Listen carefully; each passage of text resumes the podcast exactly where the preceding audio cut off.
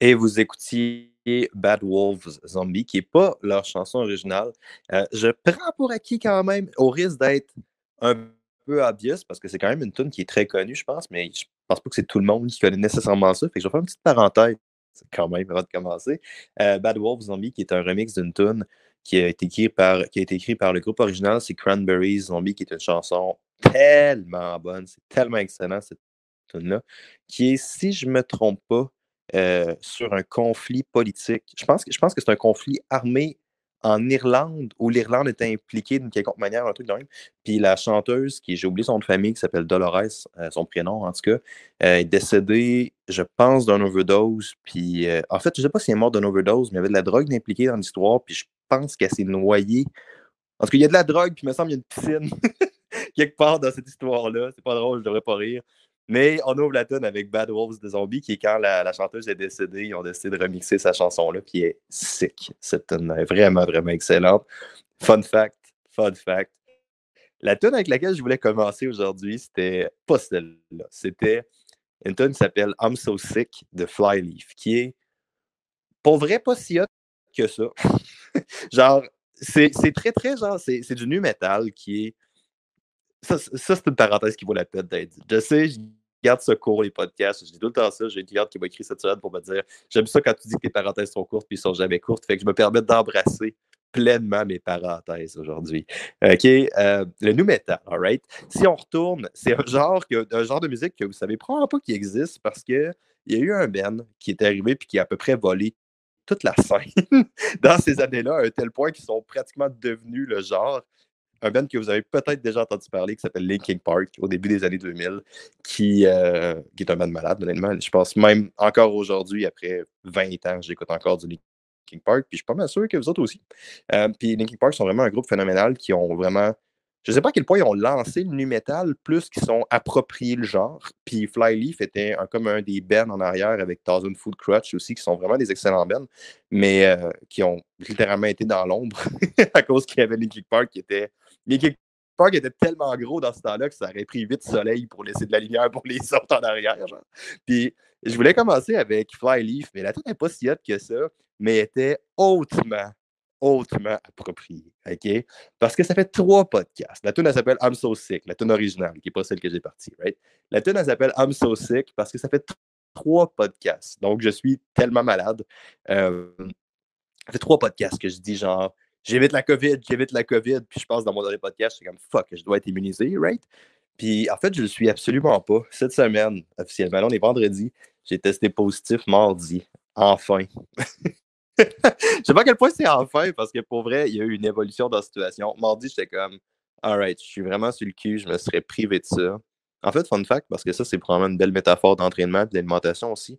Mardi, je me sentais juste horriblement fatigué. Mais là, mon énergie naturelle commence à revenir. On est vendredi. En fait, elle est pas mal revenue. Tu sais, je, je me sens pas top-notch encore. Mais mardi, mon énergie était tellement de la merde que je filais pas tant que ça. Puis là, j'étais comme, damn, ça va pas bien. Puis le contraste par rapport à aujourd'hui, où est-ce que mon énergie revient, ça me permet de réaliser à quel point j'étais vraiment pas top-notch. Même si sur le coup, j'avais l'impression que c'était pas si pire. Là, c'est comme, OK, j'étais vraiment, vraiment affecté par ça parce que je fonctionnais pas optimalement. Euh, j'ai pas l'intention de parler de ma COVID parce qu'on a un sujet à parler aujourd'hui, mais j'étais comme, no way que ça fait trois semaines que je dis que je pogne pas la COVID. La semaine que je pogne la COVID, j'en parle pas sur un podcast. C'est comme, faut absolument que je fasse ça. Fait que c'est pour ça qu'on est là. J'ai horriblement l'impression de parler du nez d'avoir une voix de fumeur. Je sais absolument pas si c'est le cas. Si ça l'est, sorry. Si ça l'est pas, ben, appréciez ma voix normale, I guess. Aujourd'hui. Aujourd'hui, parenthèse. 4 minutes 12. Pas si pire comme parenthèse, right? C'est pas mon intro la pire aujourd'hui, parenthèse hautement importante sur les suppléments. J'ai écrit un texte pour.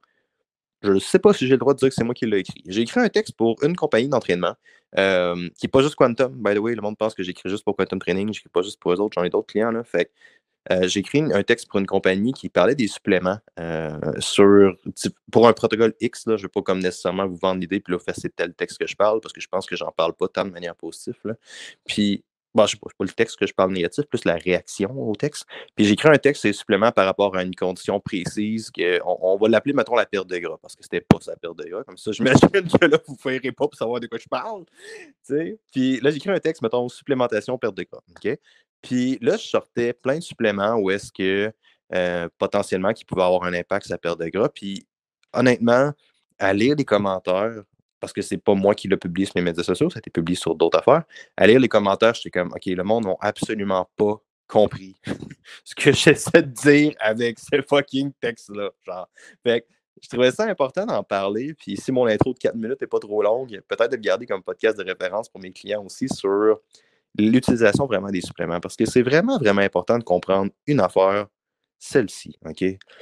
Je vais vous faire une comparaison par rapport au monde de l'entraînement parce que je pense que ça fesse plus. Puis c'est peut-être juste à cause que l'entraînement pur et net, il y, a beaucoup de chimie en entraînement, particulièrement lorsqu'on va tomber dans la sphère peut-être plus cardiovasculaire, dans le sens que euh, certains seuils, mettons un seuil de lactate, où est-ce qu'on peut prendre des mesures sanguines, des affaires comme ça, vont avoir des impacts, plus l'aspect chimie, laboratoire, éprouvette, seringue, appelons ça comme ça, genre. Mais la majorité de l'entraînement en salle, ou même du sport, va beaucoup plus tomber dans la sphère de la physique, j'ai l'impression, moins de la physique que de la chimie, mettons, contrairement à la nutrition.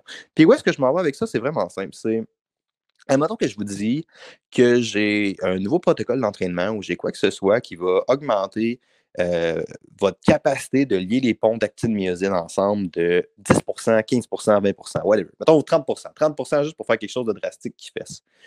Le réflexe en entraînement est beaucoup plus automatique de dire Alright, fine, mes ponts d'actine-myosine s'améliorent, mais ça va me faire combien de reps? Je vais courir mon 5 km combien plus vite.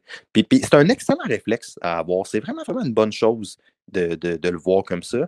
Mais en alimentation, c'est absolument pas le cas. Puis, je ne sais pas à quel point c'est la comparaison avec peut-être les, médicaments, puis peut-être la médicalisation, entre guillemets, de ça, dans le sens que euh, tu vas voir le médecin, tu vas voir un médecin, tu as l'hypertension artérielle, il te donne des médicaments pour ça, ta tension baisse. On, on, voit ça comme étant très, très, très cause à effet. J'ai comme l'impression que les suppléments surfent sur cette ride sur cette vague-là énormément, dans le sens que si tu prends un supplément X, l'effet escompté va être Y, mettons. Le seul problème, c'est que c'est pas vrai. c'est absolument pas vrai. Il n'y a à peu près aucun supplément qui va donner des résultats directement sur le marqueur estimé. Il va souvent donner un autre marqueur indirect qui, lui, va être corrélé avec ça. J'essaie de pas faire ces métaphores-là de recherche parce que c'est juste fucking trop compliqué pour rien. Puis je, dois, juste simplifier ce que j'ai dit, dans le fond. Fait que ma dernière phrase, ça pas vraiment grand-chose. Mais dans le fond, je vais vous faire un exemple très simple de ça, OK? Parce qu'on utilise souvent cette métaphore-là pour euh, mettons, allons-y avec la perte de gras, parce que la perte de gras, c'est définitivement un des sujets que le monde va supplémenter le plus. Fait que là, tu sais, on entend souvent dire que la caféine pourrait avoir un impact positif sur la perte de gras. Puis là, tu fais, euh, alright, ben, tu sais, si tu es dans, ton dernier mois de prep ou des affaires comme ça, ben, tu prends de la caféine, ça va avoir un impact, ça va augmenter ton métabolisme, ça va faire ci, ça va faire ça. Puis le truc, c'est que c'est vrai, ça. OK, on n'ouvre pas cette parenthèse-là, mais juste petite description, mettons, rapide, là, il y a plusieurs compartiments de ce qu'on considère comme étant la dépense énergétique. Le monde va souvent mélanger avec le métabolisme. C'est pas vrai que la caféine augmente le métabolisme tant que ça, ou l'effet est très, très, très mineur, mais ça a surtout un impact sur une autre composante de dépense énergétique. Fait que fine, admettons, pour aujourd'hui, j'appelle ça métabolisme. Sachez que dans la vraie vie, c'est pas ça qui monte, ou pratiquement pas, mais appelons ça métabolisme. La caféine a un impact sur le métabolisme. Potentiellement, c'est vrai. Sauf que l'effet est observé principalement lorsque la personne va le transférer parce que la caféine est d'abord et avant tout un stimulant, right? Fait que l'affaire, c'est que euh, si tu as plus d'énergie, tu as tendance à vouloir bouger plus. Mais ça reste une tendance. On n'est pas dans un médicament où est-ce que si tu prends quelque chose pour ta tension artérielle, ta tension va avoir tendance à plus baisser. Il faut que tu ailles une application de ce supplément-là. C'est là que les choses, là, tu ouvres une énorme boîte de Pandore relativement complexe avec quelque chose comme ça, tu sais. Mais si tu prends la caféine pour bouger plus, puis que l'obstacle à ton activité physique quotidienne, c'est que tu es assis dans un bureau, tout derrière un bureau toute la journée, puis que tu as juste 30 minutes pour manger ou des affaires de même, euh, ben, c'est pas exactement parce que tu te claques 8 monsters, man, puis que tu prends 1600 mg de caféine avant, ton, avant ta journée que tu vas nécessairement bouger plus parce que l'obstacle, c'était pas ton énergie, right? Fait que, oui, la caféine pourrait avoir un impact positif sur perte de gras, mais c'est corrélé à une augmentation de l'énergie plus qu'à puis à certains marqueurs chimiques très, très mineurs, genre potentiellement, ça pourrait mobiliser plus de graisse, mais l'impact reste probablement cliniquement aussi. Cliniquement très, très discutable, mais bref. L'impact principal est sur l'énergie ou sur.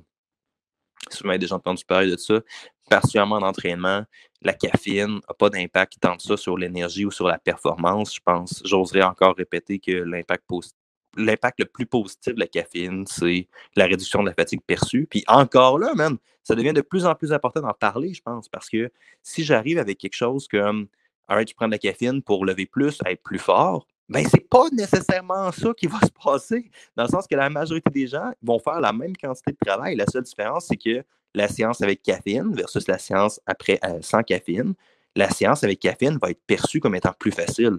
Là, si tu le perçois comme étant plus facile, ben là, théoriquement, tu peux peut-être pousser un peu plus. Mais la caféine, tu n'as pas nécessairement donné ta rep de plus, right? C'est est-ce qu'il y a une application, est-ce qu'il y a un transfert? Puis c'est vraiment, vraiment quelque chose de super important à comprendre lorsqu'on va parler de suppléments. Puis particulièrement à domicile. Tu sais, là, il y a définitivement des compagnies. OK. Puis là, c'est pas pour être négatif, là. Je veux dire, c'est du capitalisme, right? Je comprends l'idée qu'il faut vendre, il faut profiter du contexte, qu'il y a bien des trucs qui se passent en entraînement, qui, ben pas en entraînement, mais en vente ou en capitalisme, probablement, parce que je connais pas tant les autres marchés qui sont très ponctuels, genre. C'est genre des trucs qu'il faut que tu fasses dans le moment, mettons, ou momentané. Là. Puis, tu sais, je pense qu'avec l'entraînement à domicile, ben, le monde font, ben là, vous allez faire plus de circuits, plus d'autres reps. Fait que voici des suppléments qui vont augmenter vos performances. Puis là, ils vont souvent nous sortir le cocktail habituel des trucs euh, qui vont avoir un impact sur l'endurance musculaire, souvent. Fait que, mettons, bêta-alanine, peut-être citrulline. Puis, tous ces trucs-là sont des suppléments qui ont été observés dans la littérature, dans des réelles études contrôlées, comme ayant des impacts positifs sur la performance, mettons. Fait lorsqu'on a. Encore là, on va le garder peut-être un peu simple parce que j'essaie vraiment de garder mes podcasts en 20 minutes. Là. Mais tu sais, euh, mettons que tu as un groupe qui prend de la citrulline, ben, c'est pas tu prends le supplément une fois, puis là, tu as une amélioration significative de tes, performances. Tu as un loading qui est fait ou tu as, un dosage qui est pris dépendant du supplément un certain temps avant. Fait que là, ils, vont doser, ils vont amener la personne sur un protocole supplémentaire. Puis là, là-dedans, ils vont remarquer que la personne qui a pris de la a une augmentation des performances. Oui, mais ce qu'ils ont fait, c'est qu'ils ont mesuré les reps, puis ils ont mesuré l'effort aussi perçu. Fait qu'ils ont des marqueurs beaucoup plus objectifs. Tu sais, c'est pas rare. En fait, non, c'est rare. c'est quand même relativement rare en laboratoire d'entraînement. C'est vraiment dommage, honnêtement, parce que c'est quelque chose que moi, j'aurais tripé bien raide euh, en, recherche, dans le temps que j'étais vraiment plus dans le domaine académique. Mais c'est très, très rare des laboratoires d'entraînement, même en entraînement, même en kinésiologie, où est-ce qu'on va avoir euh, des, des, des, bench press, des rack à squat, des dumbbells. Souvent, ça va être des trucs qui vont être beaucoup plus tiré du monde euh, de la réadaptation, mettons. Juste, juste pour des questions de c'est plus compatible avec d'autres projets, puis somme toute, ça mesure quand même un peu ce qu'on veut que ça mesure. Genre, tu sais, ça va être très, très commun d'avoir des mesures d'EMG, d'avoir des mesures, mettons, d'avoir des plateformes de force ou avoir des choses d'activation musculaire un peu. Parce que le transfert à d'autres types de projets, se fait mieux. Ton laboratoire devient un petit peu plus polyvalent. si tu as, mettons, du monde qui travaille sur l'immodo, ce qui est le cas à l'UQTR, mettons, puis tu as d'autres personnes qui travaillent sur évaluer des angles articulaires au genou, ben, tu n'as pas besoin d'avoir un labo hyper spécialisé. Si tu choisis ta gear, ben, tu peux comme avoir un espèce de laboratoire plus polyvalent. Puis l'idée pour laquelle je trouve cette métaphore-là, c'est juste que c'est quand même relativement rare des laboratoires qui vont être très, très, très appliqués en termes de euh, mesurer le back squat ou mesurer la force. Souvent, ça va être des mesures de MG ou ça va être des choses comme ça. il y en a de plus en plus. Dans mon temps, c'est un peu plus rare. Fait que, il faut être encore plus prudent lorsque tu loads en citruline, par exemple, pour ne parler que de ça. Puis après ça, tu fais un test, puis là, tu regardes que tu as une activation musculaire de MG de tant plus de pourcent sur ton quadriceps. Fait que tu prends pour acquis que la force a augmenté puis que la personne va avoir des gains avec ça. Mais tu sais, la corrélation est là, right? Si tu as une activation musculaire, ben, théoriquement, ton, ta, ta capacité de produire de la force augmente. Mais est-ce que ça veut dire que tu as nécessairement une rep de plus, par exemple, sur un squat, ou encore pire, dans un contexte sportif, où est-ce que tu cours, mettons, ou, euh, est-ce que tu as plusieurs variables qui embarquent, mettons, tu joues au football, puis là, tu as une lecture tactique du jeu qui est. C'est pas juste une capacité de sprint pure, tu as d'autres variables qui vont embarquer, comment tu lis le jeu, comment tu es positionné, c'est quoi ton skill à lancer un ballon, peu importe qu'on peut une idée. Fait on part de augmentation de la force mesurée plus souvent qu'autrement sur un EMG, fait sur une activation électrique avec on met une espèce de petit, ce genre de tape, ce genre de sonde qu'on met sur le muscle, qu'on tape sur la peau puis sur le poil. Souvent, il faut raser avant, puis je ne sais pas pourquoi, mais tout le monde a peur lorsqu'on met de l'EMG que ben, surtout les filles en fait, là, mais le monde a peur que ça repousse genre en poil noir parce que souvent on rase pour euh, mettre le truc pour qu'il y ait moins d'interférences. L'EMG, c'est super sensible comme mesure, by the way. Ça peut être. Euh, juste, faut vraiment pas que ça bouge, faut que ça tienne bien. C'est super sensible au bruit. C'est pas nécessairement parce que tu mets. Ça, capte dans le fond l'électricité. Puis c'est pas nécessairement parce que tu as une augmentation de ton EMG sur ta mesure que c'est forcément ton activité électrique du muscle, mettons. Tu peux avoir vraiment, vraiment d'autres facteurs. Fait ça pour dire que c'est relativement complexe, puis qu'on est relativement loin, right, de la citrulline augmente de 10% mon activation sur un EMG, ben, j'ai pas nécessairement une rep de plus. Fait que c'est ça l'idée, c'est important de le voir vraiment, vraiment comme ça, les suppléments, dans le sens que euh, le transfert n'est pas automatique. Il faut que tu fasses le transfert. c'est vraiment, vraiment important parce que j'estime que ben, c'est une des plus grandes, définitivement dans le monde de l'entraînement, pour vrai, c'est un des plus grands trous à cash que le monde a. Le monde perd tellement d'argent dans les suppléments, c'est ridicule, tu sais. Je pense que c'est vraiment, vraiment important de, si tu as l'intention d'ouvrir cette porte-là, ce que tu devrais, puis c'est quelque chose qu'on va souvent pour, ben, ce que je sais pas à quel point tu devrais, en fait, mais il y a des bénéfices à le faire si tu es sérieux à supplémenter. Il y en a 100% Mais tu sais, c'est important d'avoir d'autres bases qui sont un peu plus en place avant d'aller vers ça. Fait que, ça veut dire de mesurer un peu tes affaires, de t'assurer que tu utilises le bon supplément pour la bonne cause. Par exemple, euh, quelque chose comme la créatine, tu peux probablement en prendre à l'année longue. On a longtemps, pensé qu'il fallait juste en prendre dans certaines phases où tu es à cycle, mais d'autres études n'ont pas nécessairement montré des gains supplémentaires à faire ça. Fait que, il y a des connaissances techniques, puis il y a des connaissances dans l'application aussi qui sont vraiment, vraiment importantes lorsqu'on ouvre toute la parenthèse des suppléments. J'ai un exemple super simple. Il y a du monde qui se font dire, genre, prends des oméga 3, man, c'est super bon pour la perte de gras, c'est super bon pour la santé, c'est super bon pour si. Ce qui a, ce qui n'a jamais été démontré. Fun fact. Puis, encore aujourd'hui, c'est un des suppléments les plus conseillés par les entraîneurs. Genre, il faut que tu prennes des oméga 3 pour perdre du gras ou quoi que ce soit. Mais écoute, man, ça n'a jamais, jamais été validé par aucune étude. ça, que, ben, sa perte de gras, il n'y a pas énormément d'études, puis ça serait hautement sur. En fait, c'est pratiquement impossible, que tu ailles une variable comme tu prends des oméga 3 puis que ça a un impact significatif sur ta perte de gras. C'est surtout amené sur ça va te rendre plus en santé, puis ça va te permettre de perdre plus de gras parce que tu es plus en santé. C'est ça l'idée. Ben, la santé cardiovasculaire, il n'y a jamais aucune étude qui a démontré des impacts positifs de la consommation d'oméga 3. Ou si l'effet existe, il n'est pas statistiquement significatif. Dans le sens que certaines études ont marqué un certain effet positif, mais l'effet n'est pas assez fort pour qu'on puisse dire qu'il n'est pas simplement une variation du hasard. Fait peut-être que ça a un impact, l'effet est très, très petit s'il existe. Par contre, euh, l'idée de prendre des suppléments, puis là, d'ouvrir un peu cette métaphore-là d'oméga 3, c'est juste que la majorité des gens ne consomment pas assez de poissons gras. Fait que là, potentiellement que tu as une carence. Fait que là, si tu t'en sers comme ça pour patcher un trou, potentiellement que c'est plus bénéfique, du moins c'est plus réfléchi, right? Sauf que le problème avec ça, c'est que le monde va conseiller ça avec un stack par défaut, puis là, je me rappelle encore d'un dude, là, pour vrai, puis c'était un client que j'avais, puis j'ai toujours que la première fois que j'étais rentré chez eux, euh, il avait été déçu, littéralement, que j'y conseillais pas de supplément, puis j'avais comme pas catché la première fois, pour vrai.